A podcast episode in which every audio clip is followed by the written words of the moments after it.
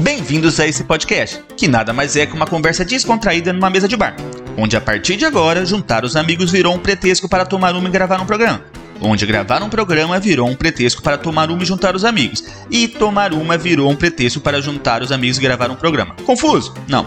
Um podcast que se posiciona e discute diversos assuntos sobre um olhar de brasileiros vivendo aqui no Canadá. Deste lado do balcão, eu sou Alfredo.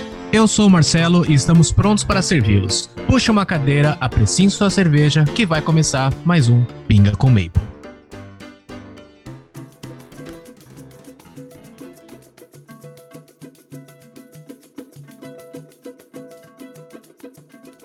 Salve, salve galerinha! Estamos de volta com esse podcast que você ainda ama, ou não?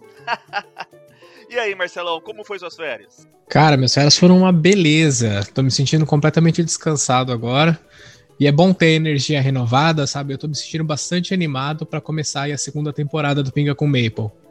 E a gente voltou, mas a gente não voltou sozinho, né, Fred? Conta as novidades pro pessoal. Exato, a gente tem novidades. E nesse período off, a gente deu uma remodelada no podcast, né?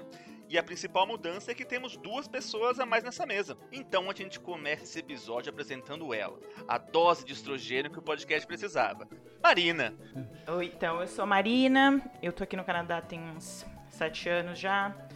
E é, queer, sapatona, progressista, abortista, tentando destruir o patriarcado. Ela já destruiu Representa... em dois segundos. ou você ama ou você odeia a Marina agora. Eu acho que é mais ou menos assim. E trabalho com business, mas eu tenho dedicado os últimos dois, três anos da minha vida a estudar sobre comportamento social, filosofia. E é, basicamente é isso. Aí, seja bem-vinda. Obrigada, obrigada.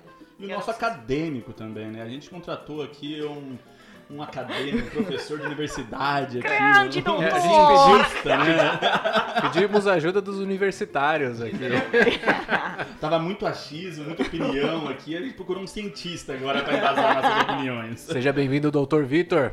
Muito obrigado, gente. Obrigado pelo convite. É um prazer estar aqui. Bom, meu nome é Vitor. Eu tô no Canadá há dois anos Estados Unidos e agora Canadá como todo mundo já zoou, sou cientista de formação. No Brasil isso não é algo muito reconhecido, né? Porque físico não é nem profissão no Brasil. Então tive que sair. Relaxa, geógrafo também não, então tamo junto. E pior é quem, quem fez administração de empresas, né? Porra. É o Coringa, eu também sou formado nessa. Né? Ah, não sabia o que fazer. Ai, foi Vocês se formaram em professor, né? Vocês é. se formaram em professor. Você é. trabalha também ou só dá aula? É complicado. O mercado no Brasil tá, tá complicado, principalmente para professor. Eu não sei como tá da administração, mas para professor você não é valorizado, você tem a assédio moral de todos os lados, seja do aluno, dos pais, do professor, da diretoria, de todo mundo ali. É uma área muito complicada. No Brasil, hoje em dia, o aluno dá cadeirada no professor. Né? É, isso aí. Exato. E quando cresce, dá carteirada. a gente nem combinou. Foi boa. Mas ó, pra quem não tá entendendo nada, o Vitor e a Marina, eles não são um personagem só desse episódio. Eles são agora fixos, membros da bancada do, do Pinga com Maple. Então é por isso que eu digo, seja bem-vindo, Vitor, seja bem-vindo, Marina, novamente. Muito obrigado, muito obrigado. Tá, antes de abordar o tema do podcast, eu vou falar um pouquinho do que a gente tá bebendo, né? Que, como a gente sempre faz, isso aqui é uma mesa de bar, né? E hoje eu tô numa clássicazinha. Você fala que eu só bebo cerveja estranha, hoje eu tô com uma corona. É. Corona é cerveja de churrasco, é pra você beber em quantidade, né? A gente já comentou bastante disso, é uma lager e dispensa apresentações, todo mundo conhece aí. Excelente, vamos lá. Marina, o que, que você tá tomando hoje? Eu tô bebendo um chá com, com uísque Marina, canadense, a porta é ali, que é um ó. bourbon, que é, é um é um uísque canadense, é um bourbon, é um aprendi a beber esse uísque aqui com eles, que a gente que eles usam muito para quando eles vão acampar, né? E é muito bom se você tem gripe, papapá, não sei o quê. E aí eu bebi muito ontem, então hoje eu tô bebendo metade do que eu bebi ontem, então eu tenho uísque e chá de ginger aqui pra uma mistura exótica. É, é, então eles usam muito pra, pra, pra quando eles vão acampar. Eles misturam com chá e o que aprende a fazer os negócios. A Marina falou que toma isso aqui, é como no Canadá, quando eles vão acampar, também é um frio, né? Desgraçado. Né? Os caras não tomam pra se manter quente. É. Né? Bom, Vitor, você tá bebendo alguma coisa aí? Cara, eu tô tomando cerveja roubada, é a melhor que existe. Porque como qualquer bom cientista, no domingo à noite que você faz, você estava trabalhando no laboratório, vim correndo pra cá atrasado e a beer store aqui das proximidades estava fechada. É. Então, o dono do recinto e do estúdio prontamente me deu uma corona. No próximo, próximo episódio eu prometo que eu trago cerveja. Não, Diferente. tá- é tudo nosso. Bom, ah, a gente vai falar... Eu também tô tomando uma Ah, é cerveja. Pra quem se importa, pra quem ainda tá ouvindo até esse É que eu achei que você tá momento. tomando corona. Então, eu tô tomando. Eu também, como tô sempre nas clássicas, sempre nas light e tal, na verdade, hoje, como a loja que eu normalmente compro minha cerveja estava fechada, eu fui no LCBO. Então eu acabei comprando quatro latinhas diferentes. Eu tô tomando uma, uma outra agora, mas como eu já terminei essa latinha, eu vou falar dela. Chama Lug Tread. É da Bowes, é uma cervejaria aqui de, de Ontário, uma cidade que chama Van Cleek Hill. Nunca ouvi falar. Mas é uma lager e é muito gostosa. E pra quem ouve bastante aí o podcast, pra quem já ouviu outros episódios, sabe que eu gosto de comprar cervejas locais. Boa, boa. Sempre ajudando nossos amigos próximos. É isso aí, isso aí. Vamos lá, aí, Fred, qual que é o tema de hoje? Ah, agora sim. Ah, pessoal, a gente vai falar um pouquinho de política e eu vou falar por que a gente escolheu esse, esse tema. Desde a primeira vez que eu tava procurando pessoas pro podcast, que foi que eu encontrei o Marcelo, isso um ano atrás, né? Eu coloquei que pra fazer parte do podcast precisava ser ter viés progressista, né? E isso chove crítica, porque as pessoas começam a comentar nas redes sociais sem saber o que elas estão falando. Elas vão lá, vomitam um monte de coisa, um monte de preconceito, um monte de informação, um monte de opinião. Não vou nem dizer que é informação, mas um monte de opinião, né? Que não faz o mínimo sentido. E aconteceu de novo na, no último anúncio que a gente estava procurando pessoas, que a gente encontrou a Marina e o Vitor. Eu coloquei também. A gente está procurando pessoas com um viés progressista. Por quê? Ah, mas você não aceita opinião diferente? A gente aceita. Mas a gente está num, num círculo de amizade e o, o nosso podcast ele tem uma assinatura. É uma mesa de bar que a gente quer se encontrar de novo, né? Exato. e é que dura várias vezes, né? Não é só um episódio. E sempre tem aquelas pessoas que chegam vomitando ódio, né? Então a gente vai falar um pouquinho o que, que é esse progressismo. Falar um pouquinho de política, né? Porque também não faz sentido essas pessoas vomitando ódio estando no Canadá. E a gente vai explicar um pouquinho disso, né? Por quê? Ué, mas pode de- destilar ódio em outro lugar? Não, não pode, mas principalmente no Canadá, né? Até assim, até que ponto progressismo e conservadorismo é, é, é, é somente sobre política, entendeu? Ou sobre também os nossos costumes, sobre a nossa maneira de ser, entendeu? E, e eu acho que a pergunta principal é por que, que você falar simplesmente que você tá montando um podcast com viés progressista ofende tanto outras pessoas? Será que elas entenderam realmente o que significa a palavra progressismo? Ou será que elas realmente estão eu vou te dizer se, se informando, mas entenda o duplo sentido da palavra, mas elas estão se informando nos lugares errados. Entendeu? E pegando essa ideia de que progressismo é uma palavra ligada automaticamente à esquerda, a comunismo, a socialismo, a Cuba, a Venezuela, sei lá o que mais, entendeu?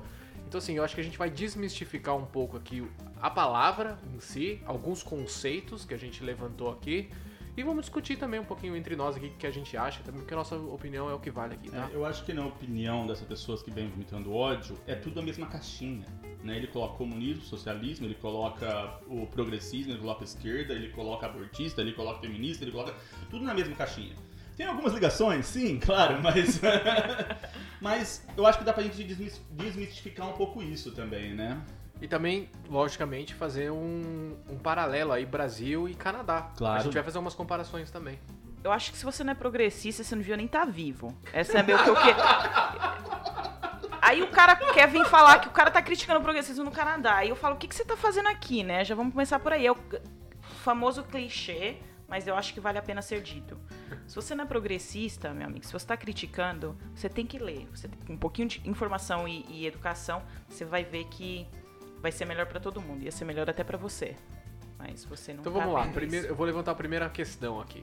Progressismo e, e conser- e conservadorismo, eles são antônimos, eles são contrários um ao outro? Ó, antes de falar isso, eu vou ler o conceito que eu tirei aqui do Google, tá? Ah, progressismo. Segundo Wikipédia, ou Google, o progressismo é uma filosofia social oposta ao conservadorismo. Então já responde a sua pergunta.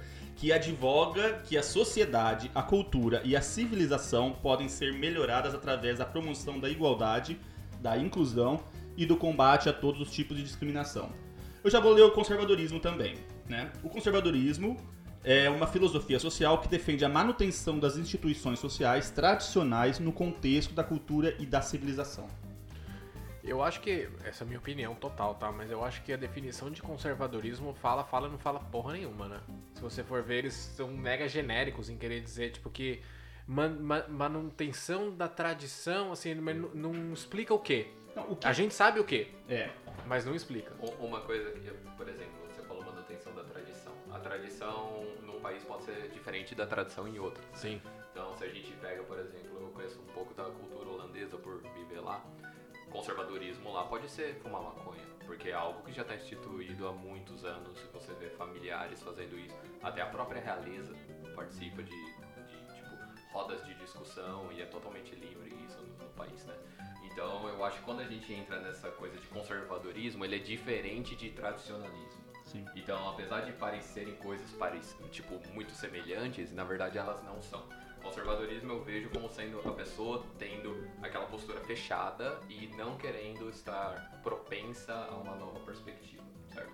Então, quando a gente fala de progressismo, que é uma mente que a gente chama mais aberta, que é a pessoa que escuta outras opiniões, ela, eu não tô falando que essa opinião é certa ou errada, mas ela tá propensa a ouvir. O conservador já não. O conservador ele é mais recluso, ele é mais fechado, ele evita entrar em discussões de qualquer coisa que saia do senso comum dele, né? Então eu acho que é um pouco diferente de tradicionalismo. Então, é- tem aquele meme que brinca no Brasil, né? a família tradicional brasileira. A família tradicional brasileira tenta ser conservadora. Só que cá entre nós, nenhum brasileiro é conservador. É, É. só você olhar, tipo, É conservador quando convém, né? Exato. É. Ou no que convém. É, Eu acho que nessa questão do conservadorismo, é, a ideia é conservar a estrutura de poder. Né? Eles lutam exatamente para conservar isso aí. Quem está no poder continuar no poder. E você não, o conservadorismo ele não luta por uma igualdade. Ou seja, aquela pessoa que está embaixo da pirâmide vai continuar lá, porque ela precisa ser, ela precisa sustentar alguém. Ou seja, ela precisa sustentar quem está no poder. Quem está no poder já tem não só o poder, mas tem o capital, né? Que estimula cada vez mais a, a- a conservação dessa estrutura. Então acho que é pautado nisso o conservadorismo. Já o progressismo ele tenta é, igua- igualar, né, mudar um pouco essa estrutura da pirâmide. Eu não acredito também que 100% igualdade, né, acho que é uma, uma questão mais utópica, mas você tem, existem políticas que você diminui essa discrepância. Eu acho que Talvez é por isso as pessoas confundem muito o progressismo com o socialismo ou o comunismo, né? Porque as visões principais do socialismo e do comunismo é você ter essa, essa normalização né, das pessoas, você ter essa quebra de castas dentro das que existe na sociedade, né? A partir do momento que você tem o proletariado, é, a revolta do proletariado, né, estando no mesmo nível que os demais, que todo mundo, né, que o patrão, você quebra essa pirâmide, então você deixa essa- esse viés conservador. Só que existe conservadorismo também dentro do comunismo. né? Então vamos esquecer que, por exemplo, você olha para Cuba, Cuba, por mais que seja comunista, ou foi muito mais comunista na época do Fidel Castro, existia um conservadorismo das, das ações do governo em cima da, da, da, da sociedade que era gritante. Então, quando as pessoas criam esse, esse viés de conservadorismo contra um progressismo, eu acho que todo mundo confunde. Né? Que na verdade não é algo que é bipolarizado assim, e existe sim conservadorismo mesmo dentro do comunismo. Legal. Comunismo marxista. sim, sim, sim. Não é tão simples assim, né? Como a gente, tem, a gente acaba sempre tentando Simplificar em duas simplificar partes. em né? duas partes, né? O bem e o mal. Exato. É uma visão muito maniqueísta, né? Da gente pegar e dividir exatamente o bem e o mal. vai. Eu tô certo, o outro é errado e pronto, ele é malvado e eu preciso eliminar aquilo. Isso é uma visão errada, porque você tem visões é, diferentes das suas, você precisa aceitar e tudo mais, mas mesmo você não aceitando, dá pra dialogar, né? Acho que só colocar em caixinhas assim é complicado, como as pessoas fizeram. Eu só coloquei que eu tava procurando pessoas progressistas e o povo já vem atacando, eles nem pergunta, nem dialoga. Você tá procurando o quê? Você tá procurando alguém que goste do Lula? É, É pra Cuba! Porra, vai pra Cuba então! Não, mas uma coisa que é engraçada, você olha pra sociedade, a sociedade, eu acho que ela é. A gente até teve uma conversa sobre isso, que a sociedade é cíclica ou ela É. pode ser tipo em ondas, né? Ela vai e volta. Essa ideia de que o comunismo, o progressismo, ele é do mal, vem muito da doutrina da Truman, essas coisas que aconteceram nos Estados Unidos, que é a caça às bruxas contra o comunismo. E os caras falaram, ó, quem é comunista é, vai comer criancinha. Você não pode olhar pra esse lado. Você tem que ficar aqui, o conservadorismo, o capitalismo, etc, etc, etc. Então eu acho que foi uma visão instituída no Brasil, principalmente porque a gente acumula muito da sociedade norte-americana que acabou ficando inerente lá, dormente por um tempo e agora voltou com tudo. Sim, é uma discussão da, da Guerra Fria, né? Exatamente. É uma discussão que criminalizou, demonizou, né? Tipo, o comunismo, exatamente como o comunista comedor de criancinha e tudo mais, né? E essa discussão existe hoje. Sabe, ó, o, o comunista ele tem mamadeira de piroca, ele vai querer colocar mamadeira de piroca aí nas escolas, ele vai querer transformar meu, meus filhos em gays e tudo mais. Mudou a, a, a palavra no discurso, o sentido do discurso é o mesmo. É o mesmo. Sabe? Tipo, é satanizar, é demonizar o outro lado. Só mudou o quê? E é engraçado que ah, se você para pra pensar, mas sei lá, coisa de 10 anos atrás, a gente pensaria que isso. Aliás, a gente pensava, né? Porque a gente tinha aula disso em história e tal, e a gente olhava pra trás e falava assim, nossa, mas o pessoal precisava ser muito burro pra acreditar nisso, né? Nossa, mas o pessoal era muito tonto pra acreditar nisso, né? É. E 10 anos depois, a gente tá tendo, tendo que discutir se a Terra é plana ou redonda. É. A gente tá nem- tendo que discutir, entendeu? Comunismo. Gente, não é comunismo, sabe? Tipo, aí a gente tem que ficar explicando, tipo, de novo o, o que já. O básico, entendeu? Vocês assistiram? E é cansativo, porque parece que a gente não, não consegue andar pra frente. É aquele negócio, sabe? Tipo, eu vejo memes sobre isso, né? O que, que a gente pensava que ia ser 2020? Os carros voando, sei lá, não sei o que, o homem em Marte e tal. E não, a gente tá tipo, gente, a Terra é redonda, É, sabe? é, Tipo, é. Mas é, é um absurdo, né? É um absurdo. O que a gente tá vendo é um absurdo. Então, eu, eu, eu acho assim, essa nossa discussão do conservadorismo, do, do progressismo e tudo, seria muito bonito, né, se a gente pudesse, se a gente estivesse discutindo justamente isso, né? Mas eu acho que é bem o que o Marcelo falou. A gente parece que a gente tá vivendo um negócio do, do, do Game of Thrones lá, sabe? Que você tá, você vo- voltou pro primórdio do primórdio. Você tem que explicar pro cara que um cara que acredita numa sociedade justa, ele não vai estuprar seu filhinho, que o gay, eh, sabe, não é o cara que tá passando HIV. Então, assim, a gente. O, o nosso. É, como que a gente fala? A gente andou tanto pra trás, tanto pra trás, que é, é, é, é- é uma coisa assim, não é inexplicável. Pra mim é uma coisa que não tem explicação. Eu não, eu não consigo. Eu não conseguiria imaginar uma piada ser o maior líder do país hoje. Pra mim não faz nenhum sentido. O maior do mundo. né? Do mundo, do mundo. É, e a gente, esse, o podcast deve ir pro ar um dia antes, né? Das eleições dos Estados Unidos. A gente tá gravando hoje. Não, ele vai no dia 4. não Vai no dia quando 4, vai as eleições dos Estados Unidos são no dia 5. E eu ainda acho que o Trump vai ser reeleito. Eu acho que os números são muito próximos do que tava com a É, Hillary Clinton. é, E eu acho que o Trump vai ser É reeleito. complicado. O sistema americano ele também ele não permite muito essa previsão, né? Tipo, no última, na última eleição mesmo não era pra ele ser eleito. Ele É, teve voto suficiente, mas ele, como lá é, É, diferente, é, é, delegado, é, é. ele foi eleito. Mas pessoal, eu também não quero, eu, eu não quero dar uma aula do que, que é o, a gente contextualiza, mas não quero ficar falando só sobre o progressismo, conservadorismo, esquerda, direita, tal, como definição, né? A gente pode até definir, falar sobre isso, mas eu quero a gente estava comentando sobre o Canadá, né? Porque um cara não pode ter uma visão conservadora. O dele pode, porque ele é livre, mas não deveria ter uma visão conservadora no Canadá. Não faz sentido a pessoa ser tão mente fechada aqui. Eu vejo muito tipo, as políticas, um sindicato forte. Eu vejo um Estado forte, né? um, um monopólio estatal. Você tem postos, você tem a LCBO, você tem mu muitas empresas estatais que, têm um mono, no, que detêm um monopólio né? Você tem reforma agrária, você tem maconha liberado, casamento gay liberado, você tem uma política de imigração muito forte, você tem taxação de grandes fortunas e, herança também, você tem um sistema de saúde público, né? Você tem uma polícia des- desmilitarizada, você tem uma política de distribuição de renda, você tem seguro-desemprego, você tem diversas bolsas aqui. Sabe? Ah, bolsa vagabunda aqui tem, cara. Você, você ganha dinheiro por filho, você ganha dinheiro eh, quando você tá desempregado, você tem seguro-desemprego aqui. Licença Sabe, você tem- maternidade longa. Exato, a licença maternidade daqui é de um ano, do, do Brasil é seis meses, e aqui você pode dividir com o pai. Tem, enfim, são políticas sociais que tem no Canadá que eu não entendo quem vem aqui com uma mentalidade conservadora, uma mentalidade. Morar aqui. Como? Como que alguém consegue vir pra cá, morar aqui e Exato, votar no Bolsonaro? Vir aqui, morar aqui e ainda defender um sistema conservador. O brasileiro, ele associa diretamente o poder de consumo com uma direita utópica. Ah, não, o Canadá tem poder de consumo, então ele é capitalista. É. Sabe? Eles acham que E capitalismo aqui, é, se é, é igual conservadorismo, é igual direita. É. E, E eu é, vejo igual, que assim, ah, é igual riqueza. É Isso. uma coisa puxa a Exato. outra, mas Exato, não é. É, exato. Ele é, vem pro é. Canadá, ele vê uma Ferrari na rua, uma Lamborghini, coisa que é raro ver no Brasil. Que aqui é possível você comprar um iPhone à vista em um mês. É, sabe? O- é, o, é. último iPhone, você pode comprar um PlayStation 5 à vista em um. É, mês, é. às vezes em uma semana. Não, então é um país Eu tenho uma frase se você também que eu gosto. direito, Se você consegue acessar esse bem, é um país capitalista. Claro que não, meu jovem gafanhoto. Não é, não Posso é falar? assim. Eu posso- Eu gosto, uma- eu gosto muito de uma frase, cara, que eu sei lá de quem que é, então eu vou falar que é da Clarice Lispector. é o do Adoro! Machado de Assis. Veríssimo. É. É verídico. Que é assim, cara, país rico, país rico é o país onde os ricos andam de transporte público. Essa é uma ótima frase para as pessoas entenderem aonde mora a riqueza da coisa, entendeu? Ela É. mora no social, ela mora quando o social é feito pro social, pro povo, Conjunto. e não quando é só os ricos têm exatamente. Desigual. Eu peguei uma Muito obrigado. informação aqui, ah, grande Eu quase expliquei a Marcelo, piada, grande Marcelo. Tem uma, uma, ela é uma socialista, uma pessoa que eu acompanho já tem algum tempo, não sei se vocês já ouviram falar na Viviane Mosé.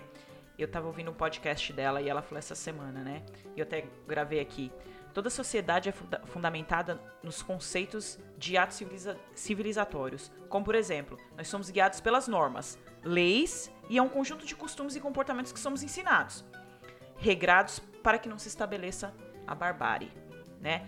Então, a igualdade de direitos, ela deve ser promovida pelo Estado regulador também. Mas ela diz uma coisa, é muito importante que a gente não apenas disserte sobre a democracia, a gente não apenas disserte sobre a igualdade social. É importante que a gente atue todos os dias dessa maneira. E atuar todos os dias dessa maneira, eu acho que tem sido o maior, acho que é o maior desafio aí de todo mundo. Eu acho engraçado que, assim, para começo de conversa, o próprio Partido Conservador do Canadá é mais progressista do que essas pessoas que se sentiram ofendidas pela sua palavra progressista. Então, assim, o próprio conservadorismo no Canadá não é tão conservador assim. Então, o cara realmente que está aqui no Canadá e se julga conservador e tal, e fica ofendido por uma palavra que o cara julga que é da esquerda, não sei o que, ele realmente está no país errado, porque mesmo os conservadores daqui não julgam isso como esquerda ou não julgam isso como errado. Entendeu? O mais conservador aqui no Canadá, no Brasil, é chamado de comunista, eu acho, né? Não, totalmente. Totalmente. O Partido Conservador máximo, aqui. É, é, é. Exato. Que é que é, na verdade, eu gostaria de também falar que eu acho que é, é importante dizer também que hoje o Canadá, o que nós temos, o, o, o Justin Trudeau, ele não é um cara de esquerda. Que cara lindo. Não. É que é um cara bonito, é um cara Ele é maravilhoso. bonito Cara, demais, É um cara. cara, um cara, nossa, Eu eu não. com ele. É o Ele é maravilhoso. colírio da Ele- Capricho Canadense. Ele- na boa, Marcelo, ele, ele é ele o é- presidente mais bonito que existe. Sim. Não, é, é exatamente. Só, só pela cara dele já merece estar onde tá, né? Brincadeira, caralho. E o jeito, e o E jeito, o que ele jeito, e o jeito que ele fala E o com jeito que ele você. e o jeito- e agora que ele tá com aquela barba. É muito de É. E aquele, e aquele ventinho Ah, batendo o na- no ventinho cabelo batendo, dele. nossa. Aquela eu que, ajeitadinha. eu que não gosto disso, já me, me sinto até, eu falei assim, me deu até aquele calafrio, sabe aquele nervoso? Acho que me, nós colo- me coloca em estamos- dúvida, me coloca em dúvida. É, nós quatro estamos repensando aqui. Mas então, eu só queria, eu queria deixar assim, obviamente essa é a minha, a minha, o meu entendimento de que o Trudeau nada mais é do que o centrão. O Trudeau, ele é visto como progressista. Gostaria de, de, de só esclarecer uma coisa. O Trudeau, ele é visto como progressista pela, pela, pelos conservadores no Canadá. O nosso left wing, a nossa, nossa esquerda no Canadá é o NDP, basicamente. O Trudeau não é uma pessoa que governa para work class, que são para a classe, classe operária. Isso não é o trabalho do Trudeau. Mas eu acho que uma coisa importante de diferenciar é porque ah, o Canadá é um país absolutamente com uma democracia muito estável. Então, o Trudeau foi eleito e reeleito com uma proposta porque ele trouxe a, reconciliza- a reconciliação dos povos indígenas e todo o processo de imigração, que é uma das coisas mais importantes, que, uma das maiores coisas que tem no Canadá.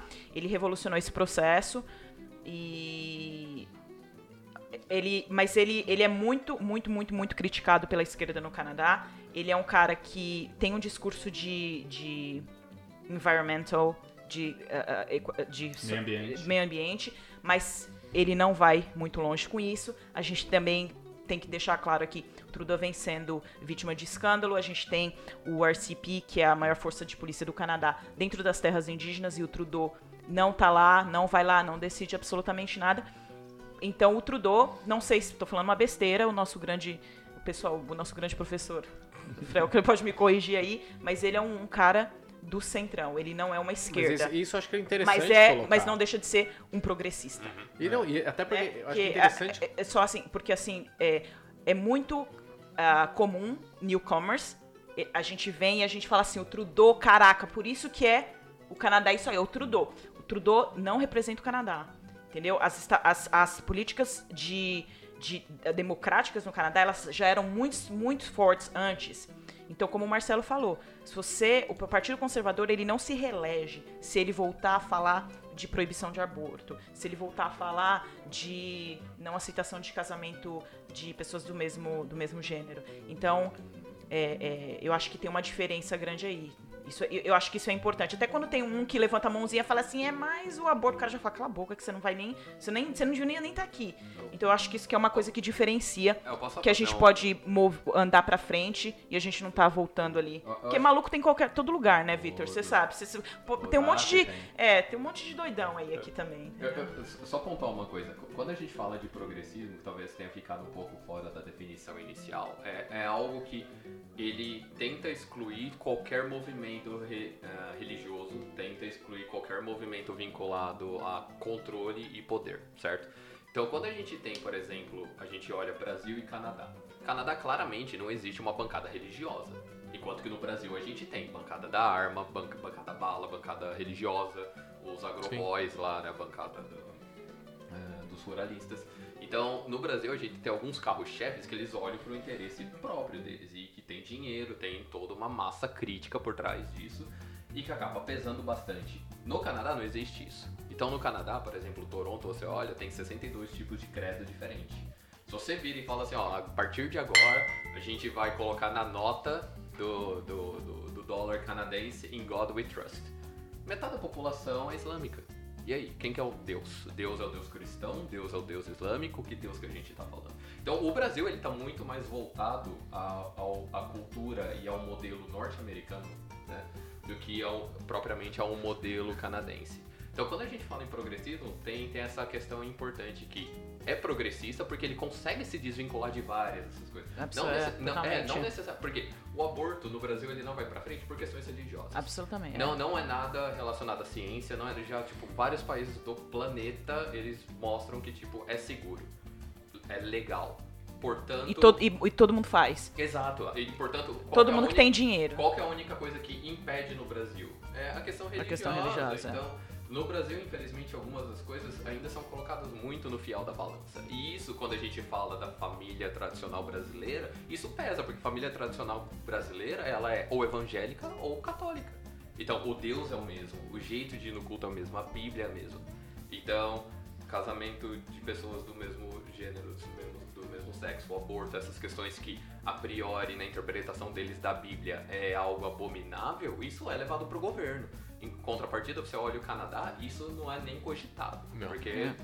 imagina você ter que levar em consideração 62 tipos de credo, pessoas aborígenes que moram lá nos confins de Yukon, eles viram e falam, opa, pera lá, tipo, o meu Deus não é o mesmo Deus de vocês, não é o mesmo Deus hindu, não é nada. Então como vocês podem simplesmente colocar em God we trust? Então isso que o governo americano colocou goela abaixo da civilização deles um tempo atrás, a gente tá fazendo a mesma coisa no Brasil. É, eu, eu acredito que a mentalidade canadense também não se resume só ao governo, né? A gente vê um governo de social welfare, mas a gente quer falar da, da cultura, o povo daqui, né? Ele, ele, ele age de uma forma social, ele se preocupa com o social. Você tem, ok, a gente volta para falar das políticas, mas assim, a mentalidade das pessoas aceita que existe, existe é uma realidade, uma hierarquia, mas que é injusta. Eles sabem e, e eles não têm tanto problema, eu não vejo pelo menos, de pagar o imposto. Tipo, quem, paga, quem faz mais dinheiro paga mais, quem faz menos paga menos. É. E quando a gente fala de políticas so- sociais e tudo mais, a gente vê muito forte aqui, por exemplo, a questão das drogas. Tipo, o pessoal trata isso como um problema de saúde, não de segurança. Você tem locais, né, pessoal? Eu acho que isso dá um, um outro podcast, mas você vê é, ideais que no Brasil é considerado, ah, vagabundo. Tipo, ah, o cara é, é homeless, ele tá ali porque ele quer. E aqui não, tem toda uma estrutura. Tem os shelters, tem política social, política de, de casa, política de salário, política de, de tudo. E a, a sociedade aceita isso, sabe? Tipo, e é uma questão cultural também. No Brasil é muito difícil implantar isso porque a gente falou que o Brasil não é conservador, mas mentalidade assim, não. Eu acho que o Brasil é muito conservador. Sabe? Porque ele não aceita essa transferência financeira. Transferência Não, ele, ele é conservador, só que ele é conservador quando convém. Nossa, Esse que é o sim, ponto, sim, sim. entendeu? Nos, nos pontos que. O Brasil, o Brasil é conservador e a gente teve banheira do Gugu durante 20 Um ba, um ba, um anos. bai, Sim, sim, um sim. no ba, um domingo à tarde, entendeu? A gente teve pânico na TV. Então, assim, é conservador quando quer. Conservador só pra discutir com outro cara no Twitter. Não, é só- quando, É. quando, quando afeta a, o privilégio dele, o privilégio da- dessa, Nossa, dessa agora- classe, também é um Falou, outro falou podcast. privilégio é outra palavra Quando, quando você, gatilho. quando você acerta em cheio o privilégio de alguém, aí eles são conservadores. Não, Sim. é porque eu, eu estou nesse privilégio. Não, é, no meu dele, não. Então eu sou conservador. Só, É, sabe? só fazer um comentário com relação à sua fala.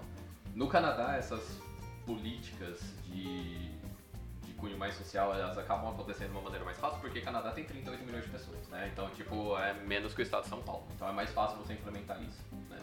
Então, isso é um primeiro problema que a gente- é meio difícil a gente transpor isso pro Brasil. No Brasil, hoje a gente tem 220 milhões de pessoas, é praticamente impossível. É, mas eu coloquei uma questão de mentalidade. Sim, sim, é. sim, sim, sim. Mas só que agora a questão da, da- desse ponto de vista que afeta a pessoa. Quando a gente fala, por exemplo, medidas de taxação de herança, a maior parte das pessoas fala, ah, eu não quero, tá, não sei o que, taxar a herança. As pessoas não entendem, quando se fala taxar a herança proporcional, não é o Corolla que você vai ganhar do seu avô.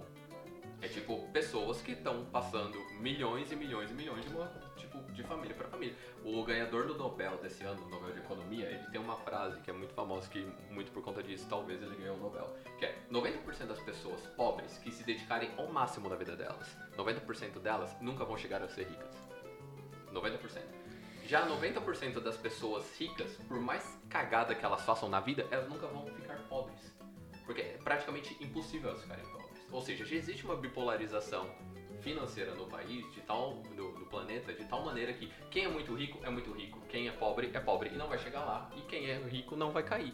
É simples. A partir do momento que você cai nas reformas, por exemplo, vamos pensar em Revolução Francesa, que os caras vão lá, cortam a cabeça do rei, e todo mundo fala, ah, é uma revolução tipo, governamental. Não, na verdade a Revolução Francesa foi uma revolução social.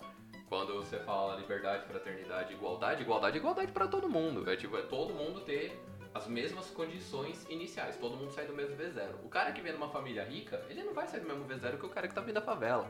Então, obviamente que isso cria discrepância, a nossa sociedade cada vez mais está abrindo esse gap entre um- uma posição e outra. Ou seja, quando a gente fala de privilégios, que, que foi a palavra que você usou, a pessoa já nasce com privilégio. Ou seja, se ela já nasce com esse privilégio, ela vai levar isso o resto da vida. E essa pessoa tem muitas tendências a ser conservadora. Por quê? Pela primeira definição que a gente fez, é a pessoa que não quer que mude nada. Porque pra ela é muito cômodo. Eu já Ela tenho tudo. conservar os privilégios. Exato. É, ela já tem tudo que ela quer. Então, Ela, nem ad- ela nem admite que ela tem um privilégio. Exato, ela exato. não entende que ela tem um privilégio, né? tudo que aconteceu É ao que nem longo... aquele meme lá que a menina fala assim, eu não tenho culpa que eu trabalho na empresa dos meus pais. Exato. É, exatamente. É, é, Se é. eu cheguei na diretoria, é- é mérito meu! Exatamente. é. Isso não é um meme, não, isso é verdade. É verdade, Vídeo, mas é. meme, viralizou, né? Porque, assim, É. eu- eu- eu- como é que era? Eu vou esquecer a frase, mas era muito bom pra quem não viu aí, ou, ou- procura.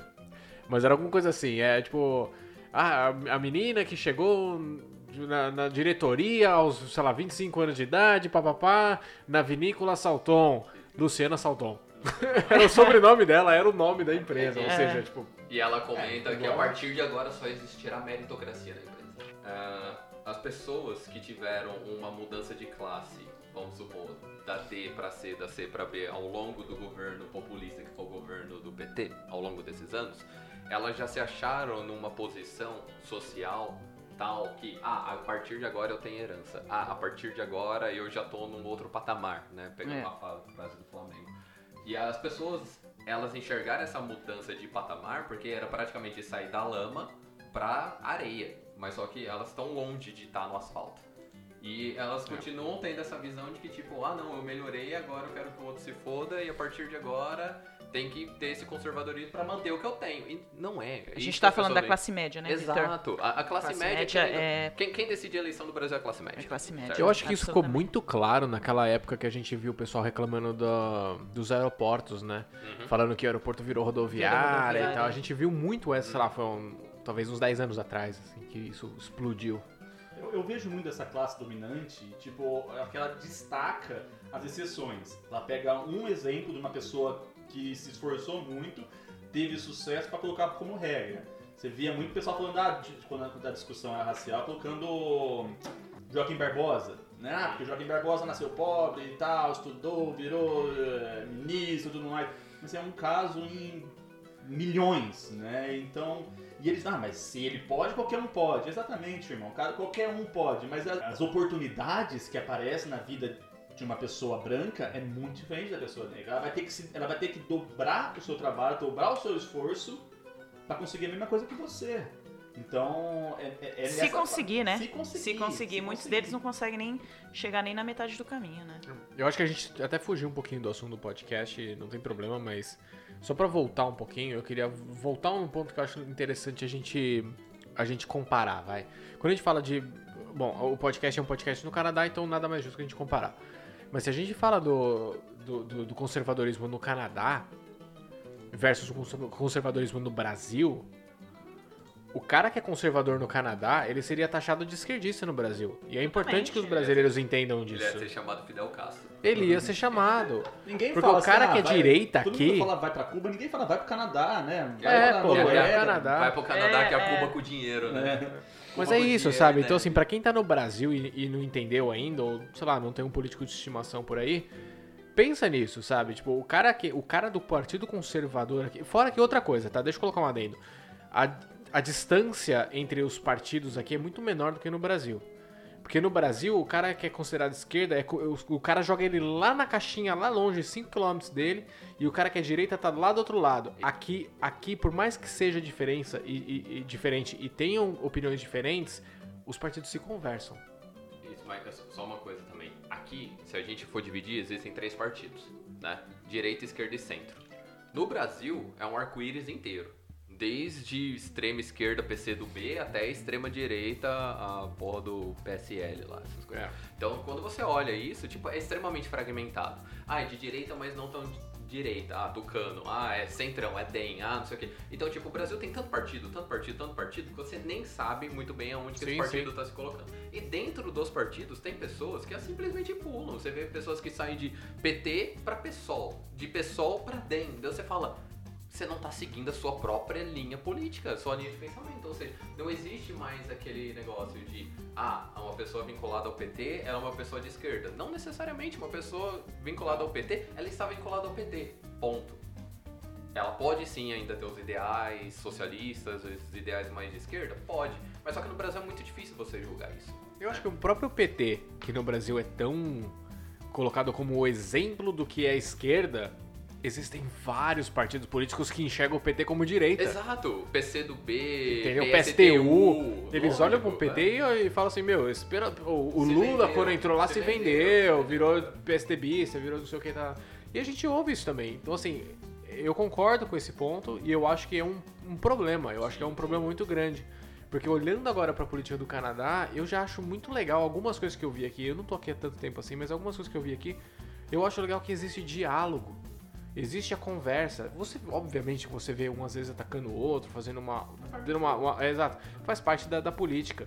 Agora você vê uma conversa. E eu gostaria de le- levantar o exemplo, que pra mim foi um exemplo muito bom, cara, que foi o do começo da pandemia. Que a gente teve o governador de, de Ontário, que é do Partido Conservador, e o primeiro-ministro, que é dos liberais, dialogando e tomando a mesma direcionamento. Eles, então ele- eles, eles sentaram, conversaram, sei lá. E eh, os dois falaram assim: não, a gente vai fazer isso. E, e isso foi feito. Porque a prioridade deles não foi populismo, não foi ganhar voto. A prioridade Exato. deles foi salvar vidas. Foi a população. Ponto, a população. Porque a população também cobra. Exato. A população aqui não quer populismo. A, popula- a população cobra. Entendeu? Então isso foi muito bonito de ver. Eu, eu era ainda sou um crítico ferrinho do Ford, do Doug Ford. Em milhões de aspectos, mas no começo da pandemia eu Fazendo não tinha um A pra falar dele. O Doug eu tá fico fazendo trabalho feliz bom, disso. Eu quero que surpresa, o é. cara que eu acho que é um lixo, eu quero, eu quero é, me orgulhar do cara. Eu quero falar É. bem do cara, porque É. significa que eu tô feliz, que o cara tá fazendo uma coisa boa. Vocês assistiram o Pig e o Porquinho atrapalhar na cidade? Doug Ford é igualzinho com os caras lá.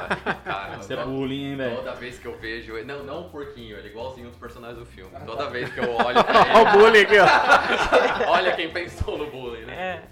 Então, mas eu concordo com você. E, outra coisa, quando você falou, por exemplo, o PT, as pessoas veem o PT como um partido de esquerda, só que outros partidos veem o PT mais de direita. Vamos pensar, todo mundo hoje em dia fala da China. China comunista, tal, tem um ditador. ah. Se você chegar pra qualquer chinês, eu tenho amigos chineses que trabalham comigo no laboratório. Eu tenho um amigo que ele morou comigo em Boston quando eu morava lá e hoje em dia ele trabalha na China. Quando você pergunta pra qualquer pessoa vinculada à China, eles falam que eles falam que esse é o governo mais liberal que eles tiveram na vida, mais progressista que aconteceu na China. E quem tá de fora da China e olha e escuta uma coisa dessa fica aterrorizado. Mas é que a gente tá falando da questão da comparação. Eles viveram durante uma ditadura do Mao Tse Tung, tudo antes que Tipo, eles foram dragados e era totalmente imposto. Daí, hoje em dia, se você olha as atitudes do governo para com a sociedade deles, para com a população, é algo que é totalmente diferente. Então, a- quem conhece a China, tipo, sem esse negócio só de virar quem tá do lado de fora e falar, ah, mas a China é isso, a China é aquilo, quem olha pra China hoje em dia vê que a China é extremamente progressista. Tanto é que faz 15 anos que ele tem um crescimento do PIB de 10% na base, É, sabe? é. Então, isso aí faz com que o país dele esteja crescendo muito mais do que os Estados Unidos está crescendo hoje em dia. Eu acho que tem uma coisa importante também que eu não. Eu não, eu não a, a democracia que tirou a Dilma é a mesma democracia que não tira o Jair Bolsonaro. Ninguém tira Jair Bolsonaro hoje. Né? Então, é uma coisa voltando para o Canadá, que é muito, muito, muito importante também dizer, é, o Trudeau ele, ele faz um discurso, né? E ele tem que ter a maioria, ele tem que ter apoio para que ele dê continuidade ao, a uma decisão que ele tem que tomar.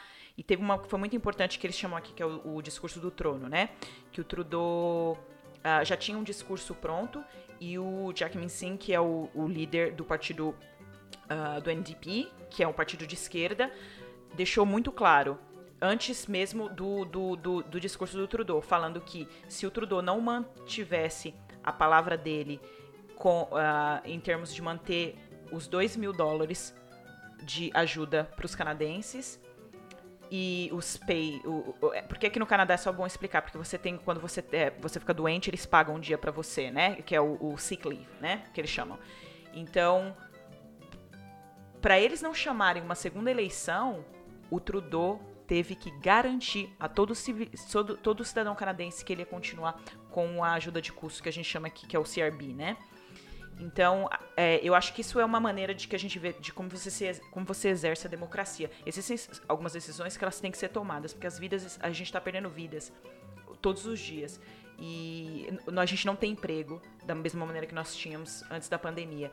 E, e- e eu acho que a, a democracia tem que ser feita, mas ela tem que ser feita de uma maneira dinâmica. E eu acho que quando, qua- e tem, tem, que- tem, tem que ser muito mais. Você tem que exercer a sua democracia todos os dias do que só ter essa coisa no. Como a gente está acostumado. Ah, tem que defender a democracia, tem que defender a democracia. Esse cara vai ficar aí quatro anos com muita chance de ser reeleito e nada vai ser feito. Mas e eu acho- nada é feito.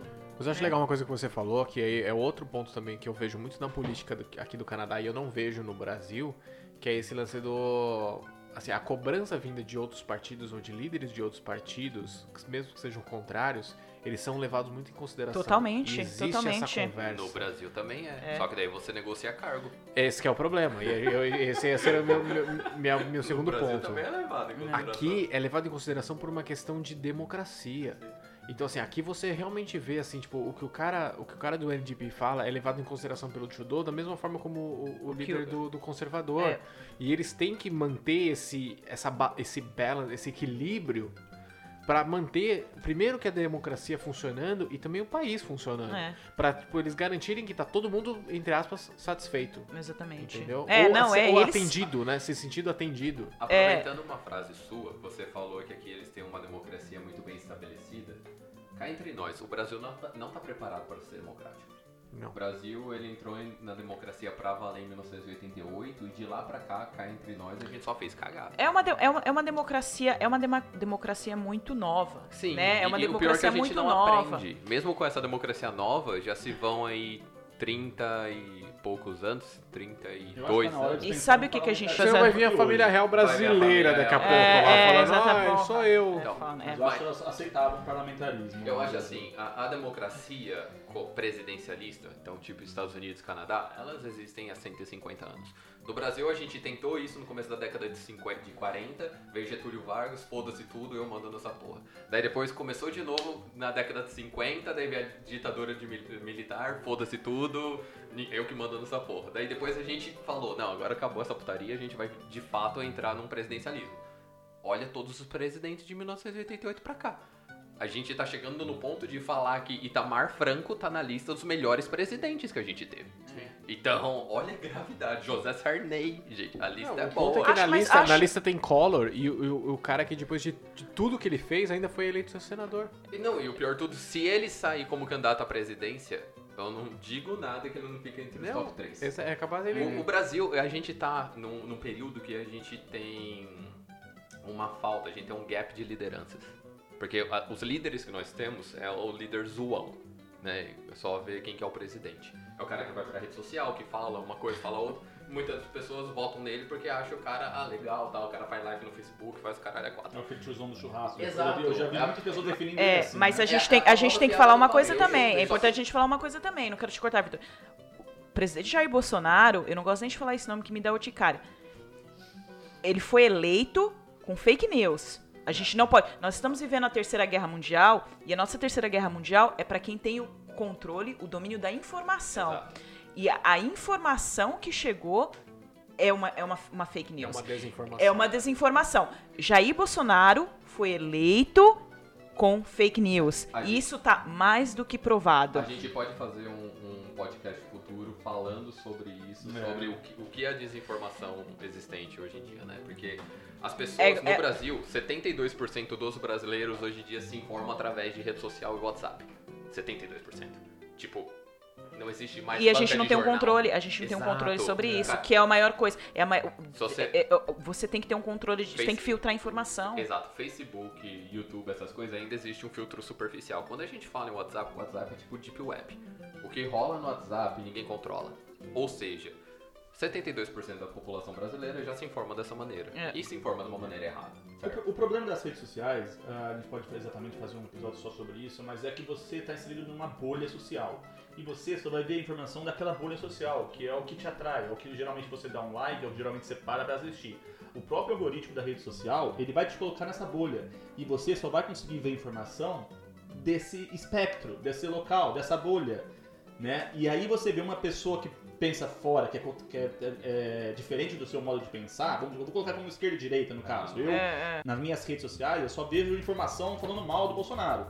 E eu vejo os caras tendo uns discursos, às vezes, mano, que burro, como ele não. Ele fala isso, como ele tá vendo, ele não tá vendo isso na internet. Mas realmente aquele cara que tá vomitando ódio, ele não tá vendo, porque ele está em outra bolha social, em outro espectro, que ele só vê aquele tipo de informação, só falando bem do cara.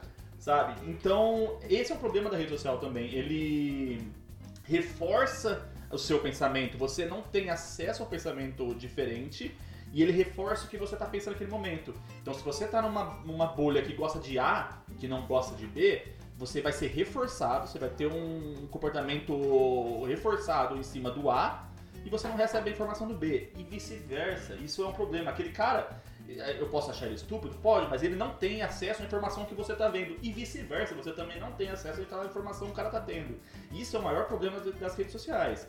Os, o pessoal toma como verdade aquela informação que ele tem na tela. Você viu o caso nos Estados Unidos lá, que o cara foi armado numa padaria achando que tinha uma rede de pedofilia no, no, no basement lá. Sabe? Porque era um boato que rolava na internet nos Estados Unidos, que o Trump chegou, que ia acabar com isso, o cara pegou uma arma e foi lá pra, pro basement da padaria, É. a pizzaria, sei lá. Sabe? Então, é muito, o problema das redes socia- sociais é esse, você só tem uma janela. Você só vai ver o que a, rede social acha que você quer ver. Só pra gente não se aprofundar muito nisso deixar pra um outro episódio, só pra complementar, eu acho que mais do que isso é o quanto que a pessoa consegue por si só discernir se é verdade ou mentira. ela lê a informação, processa e fala: devo acreditar ou não? Vou procurar outra fonte, vou me informar. Isso, infelizmente, no Brasil, que é um problema educacional, a gente não tem.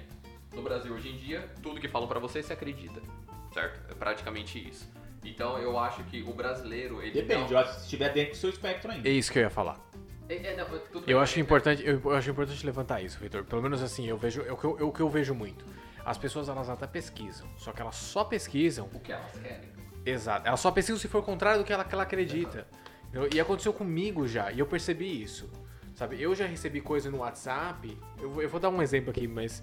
Porque foi no meu grupo de família, óbvio. Sempre, né? Mas assim, eu recebi lá um vídeo de um cara falando, e foi bem no começo da pandemia, e falando aí que ah, o vírus que nada a ver, esse negócio de isolamento, que papapá, que é ruim, papapá. Era um vídeo de um cara falando. O texto que acompanhava o vídeo falava lá, doutor, não sei o que, não sei o que, papapá, líder de dos infectologistas, isso e aquilo, tipo assim, uma puta capivara do cara, como o cara era, era o pica pra falar sobre o assunto. Eu não gostei do que o cara falou. Assim, eu, eu não é que eu não gostei. Era, ia, de, con- ia o contrário do que eu tinha ouvido, que eu acreditava. E eu fui e googlei o nome do cara. Eu descobri que o cara tinha morrido em 92. Aí eu peguei e mandei uma mensagem e falei assim, tipo, falei assim, tia, você fala, tipo, o cara morreu em 92, não é o cara que tá falando, entendeu? Tipo, como que pode ser o cara que tá falando? O cara morreu em 92. E aí, tipo e assim, Chico sabe? Xavier tem mais pra É, mas assim, sabe, tipo, né? aí abafou rapidinho ali de hahaha, nossa, é verdade, nossa, que, olha que coisa, né? A gente nem percebe e tal, tipo, e, e morreu. Só que assim, eu fiquei pensando depois, eu só fui googlar porque eu não concordei. Se eu fosse a favor, se eu tinha batido palma, eu tinha ficado quieto.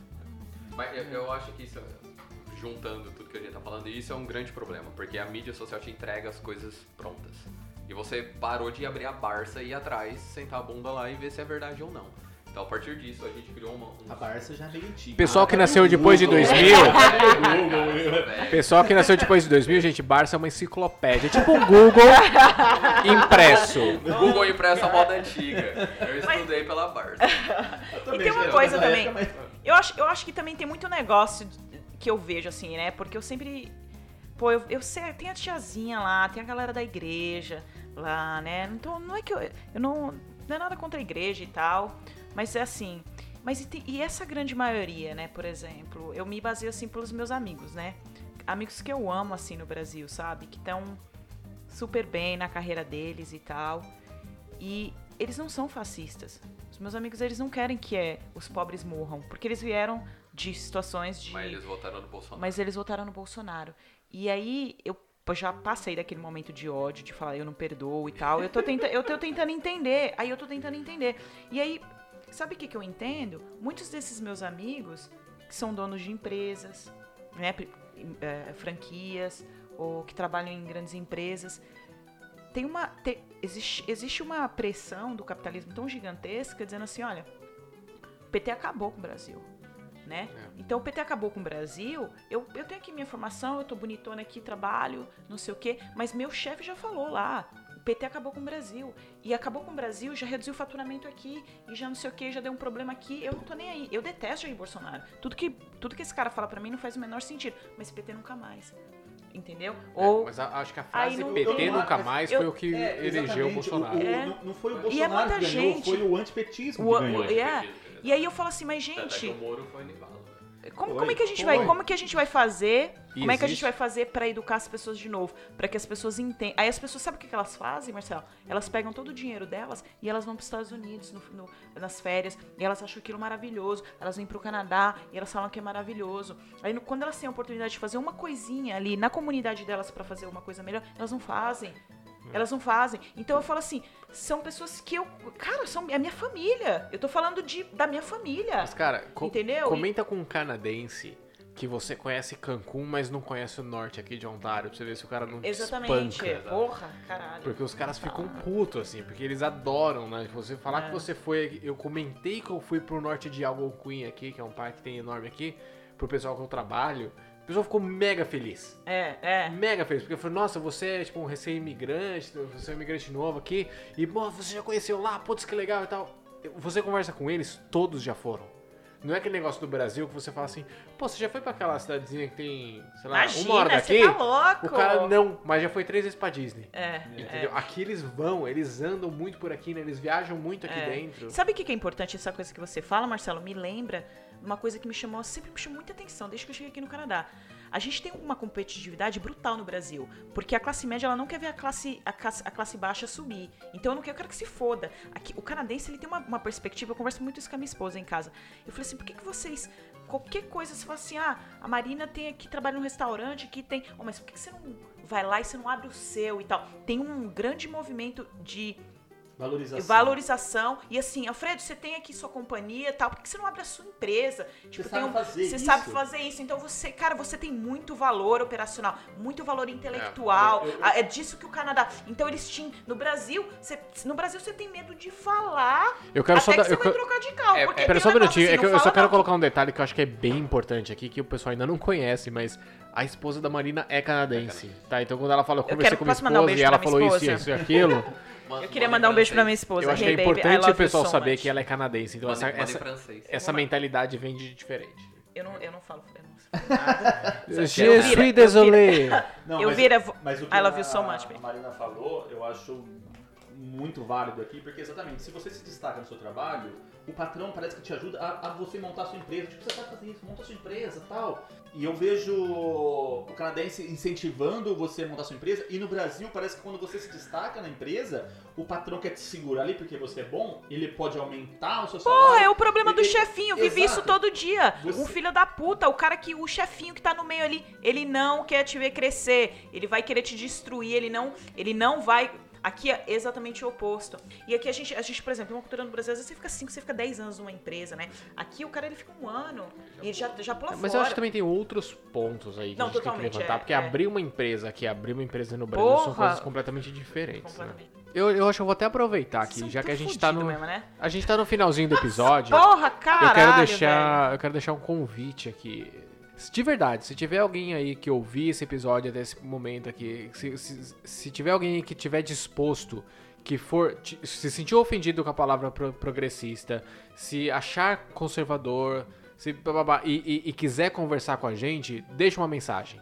De qual- a forma como você conseguir, manda pra mim, manda pro Fred, manda qualquer um daqui, manda onde você conseguir, manda uma mensagem, fala, pô, eu quero participar de um episódio e eu quero debater, eu quero colocar as minhas opiniões. Isso é muito legal se Porque alguém que mora aqui falar isso, né, Marcelo? Cara, se morar aqui melhor, mas Se você morar pode aqui- morar no- na, na lua, cara. Mas assim, se você achar que você, assim, pô, eu vou conversar com eles.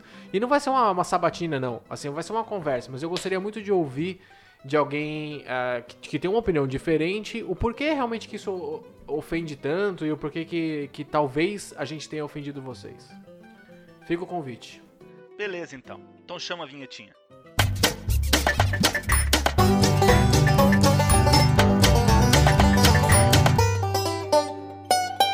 E chegou a hora da dica do Castor. Vamos lá, Fred, eu posso começar?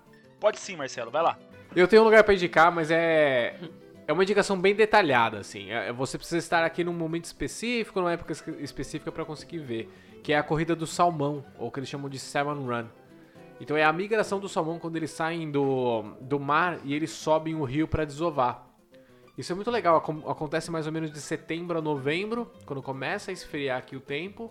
E vários rios aqui da região de Toronto, aqui você consegue ver isso.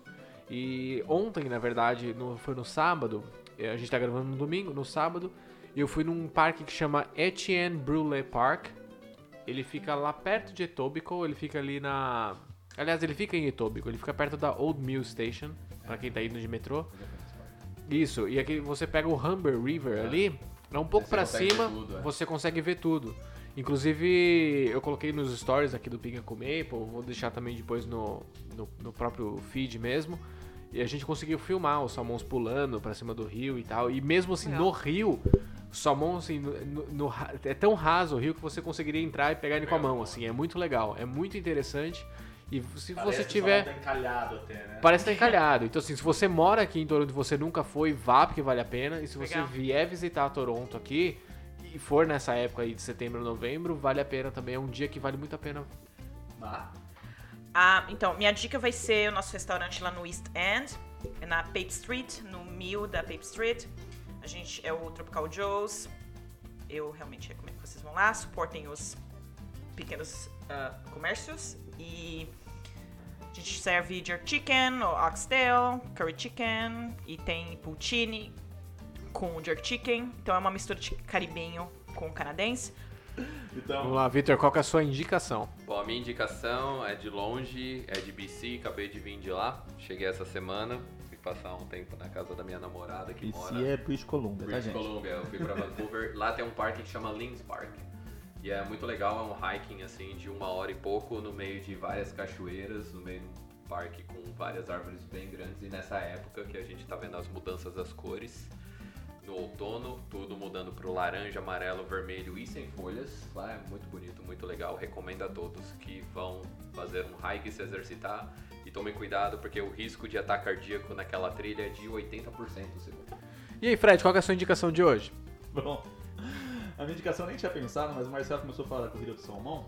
E eu pensei numa trilha que eu fiz essas semanas aí. Eu peguei, quis dar uma de, de menino health. Saudável. Né? Saudável. Fit. Comecei a fazer umas trilhas aí de bicicleta e tudo Que mais. delícia! E eu peguei a Rumble River Trail, né? Eu comecei ali na Lawrence e Scarlett.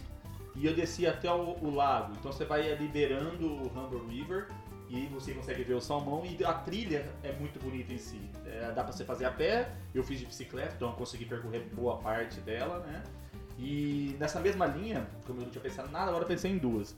Tem a, a Don Valley Trail também, que eu começo ela ali na Eglinton e Bayville, yeah, Eglinton e Bayville, e vai até o lago também, e ele vai beirando o, o rio ali também, que você consegue ver os salmões.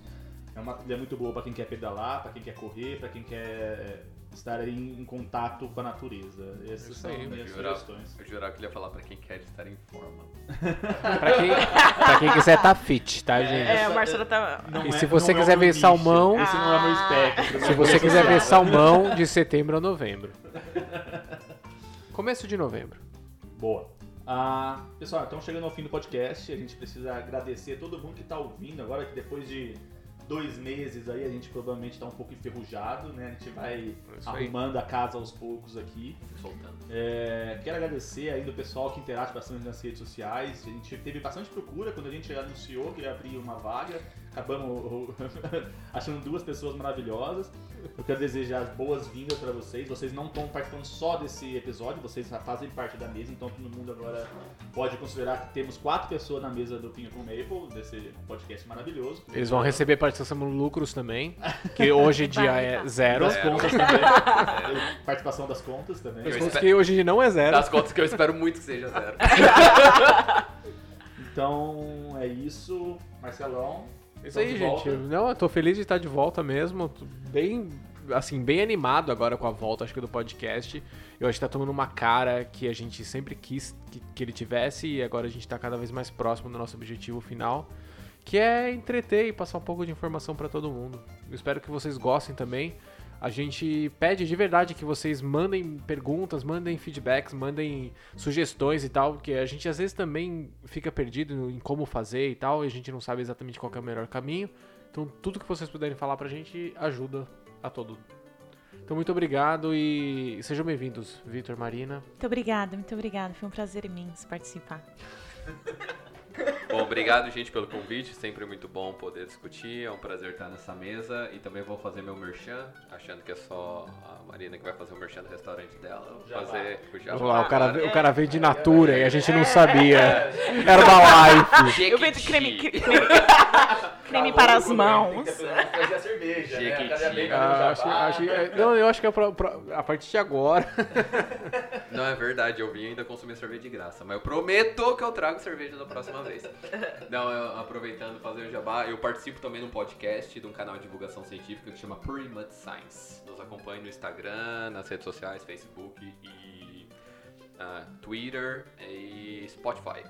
A gente tá lá toda semana tendo um podcast diferente, acho que a cada duas semanas, e a gente acaba divulgando ciência com fundos de verdade, né? Sem fake news e tudo mais, tentando combater essa desinformação que está acontecendo hoje em dia. do- principalmente com a pandemia, a gente acabou focando ah, bastante na, na Covid. né? Agora a gente está expandindo para outros assuntos. Então nos acompanhe. ah, no Primat Science eu sou editor-chefe científico. Ah, eu participo de alguns, algumas partes ao vivo, respondendo perguntas e tal, mas só que a gente tem um time inteiro de oito cientistas que trabalhamos para poder trazer informação, de uma, informação científica de uma maneira lúdica e fácil para todos. Então, E é muito divertido, né? é muito divertido. As, as nossas artes são belíssimas. Ciência, ciência é legal, gente, acredito. Vocês não lembram do Bigman? Pô, lembra isso, do velho. Bigman, Obrigado. É Eu isso. tentei ajudar. É isso aí, galera. Obrigado. Obrigado quem ouviu até agora e fica até a próxima, hein? Até o próximo episódio, pessoal. Tamo Valeu, até junto. mais. Valeu, valeu. É nóis.